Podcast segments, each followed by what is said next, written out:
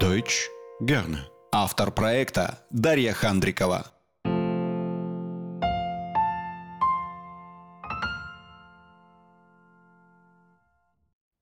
Умняшки, приветствую вас в первом выпуске в новом году. Надеюсь, что за время новогодних каникул вам удалось хорошо отдохнуть, набраться сил, вдохновения и новых идей. В начале выпуска хочу вам напомнить, что у нас открыт набор в три группы. Группа А1.1 будет заниматься по средам и пятницам с 17 до 18.30 по московскому времени. Группа А2.1 будет заниматься по понедельникам и четвергам с 20 до 21.30 по Москве. И группа Б1.1 по вторникам и пятницам также с 20 до 21.30 по Москве. Несколько выпусков назад я подробно рассказала, как и где проходят групповые занятия. Ссылку прикрепляю в описании. Для того, чтобы записаться в группу, пишите в наш WhatsApp, он привязан к подкасту, или в директ в наших социальных сетях. Ссылки есть в описании к каждому выпуску. Свободные места еще остались, поэтому успейте записаться. Сегодня мы начинаем говорить о немецких предлогах, многие из которых являются хамелеонами. Как вы думаете, что бы это могло означать? Даю вам несколько секунд на предположение. Продолжаем. Многие предлоги могут менять свою окраску, а точнее значение. У одного предлога может быть как значение времени, так и места. Разберем на примере предлогов for, by и nach. Я решила посвятить несколько выпусков этой теме, чтобы информация постепенно уложилась у вас в голове. Начнем сегодня с предлога for со значением времени.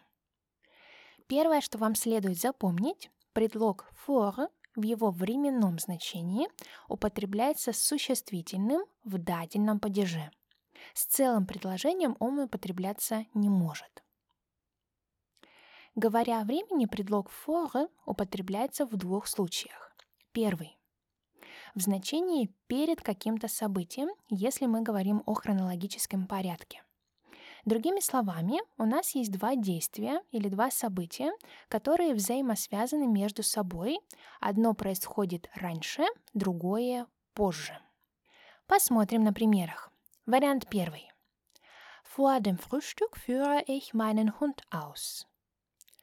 Vor dem Frühstück führe ich meinen Hund aus. Vor dem Frühstück führe ich meinen Hund aus. Перед завтраком я вывожу свою собаку. В этом примере у нас есть два действия. Первое – прогулка с собакой.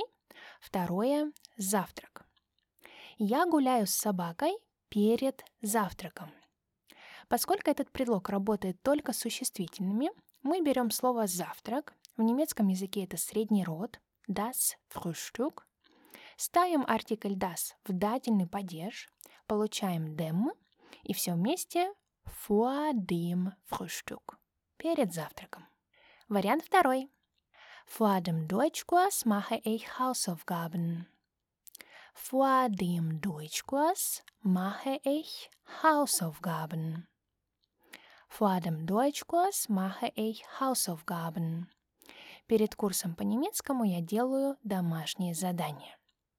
В этом примере у нас также есть два действия.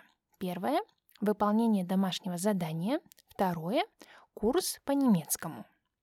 Я выполняю домашнее задание перед курсом по немецкому – Поскольку этот предлог работает только с существительными, мы также берем слово «курс по немецкому». В немецком языке это мужской род «der Deutschkurs». Ставим артикль «der» в дательный падеж, получаем «dem» и все вместе «vor dem Deutschkurs» перед курсом по немецкому языку. Это был первый случай. Переходим ко второму. Предлог «for» употребляется, когда мы говорим о каком-то событии или действии, которое произошло в прошлом. Для нас важно, когда именно это событие произошло, то есть сколько часов, дней, недель, месяцев или лет назад. Посмотрим на примерах. Вариант первый. Vor einer Stunde bin ich aufgestanden. Vor einer Stunde bin ich aufgestanden. Vor einer Stunde bin ich aufgestanden. Я встала час назад. Действие «я встала», время «час назад». Поскольку в этом примере один час, то есть единственное число, мы берем неопределенный артикль. Час в немецком языке женского рода die oder eine Stunde. Ставим артикль eine в дательный падеж, получаем einer и все вместе vor einer Stunde. Час назад. Вариант второй. Vor einem Jahr hat er die Uni absolviert. Vor einem Jahr hat er die Uni absolviert. Vor einem Jahr hat er die Uni absolviert. Год назад он закончил учебу в университете. Событие – окончание университета, время – год назад. Поскольку в этом примере один год, то есть единственное число, мы берем неопределенный артикль. Год в немецком языке среднего рода das oder ein Jahr. Ставим артикль ein в дательный падеж, получаем einem. Все вместе vor einem Jahr. Год назад. Вариант третий. Vor sechs Jahren haben sie geheiratet. Vor sechs Jahren haben sie geheiratet. Vor sechs Jahren haben sie geheiratet. Шесть лет назад они поженились. Событие – свадьба, время – шесть лет назад. Поскольку в этом примере шесть лет, то есть множественное число, артикль нам не понадобится. Но не забудьте, что к существительным во множественном числе в дательном падеже всегда добавляется «n» на конце слова. Das Jahr, множественное число Jahre, в дательном падеже получаем vor sechs Jahren, шесть лет назад. Это было значение времени. В следующем выпуске продолжим говорить о предлоге for, но уже в значении места. Чтобы закрепить материал выпуска, приглашаю вас в наш телеграм-канал, где я подготовила подробный тест. Ссылку оставляю в описании.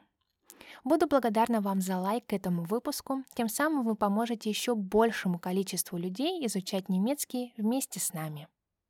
Друзья, сегодня на этом все. Спасибо, что были с нами, мы это очень ценим. Также напоминаю вам, что вы можете читать и слушать нас в нашей группе ВКонтакте, на наших каналах в Инстаграм и Телеграм. Успехов в изучении немецкого языка и до скорого!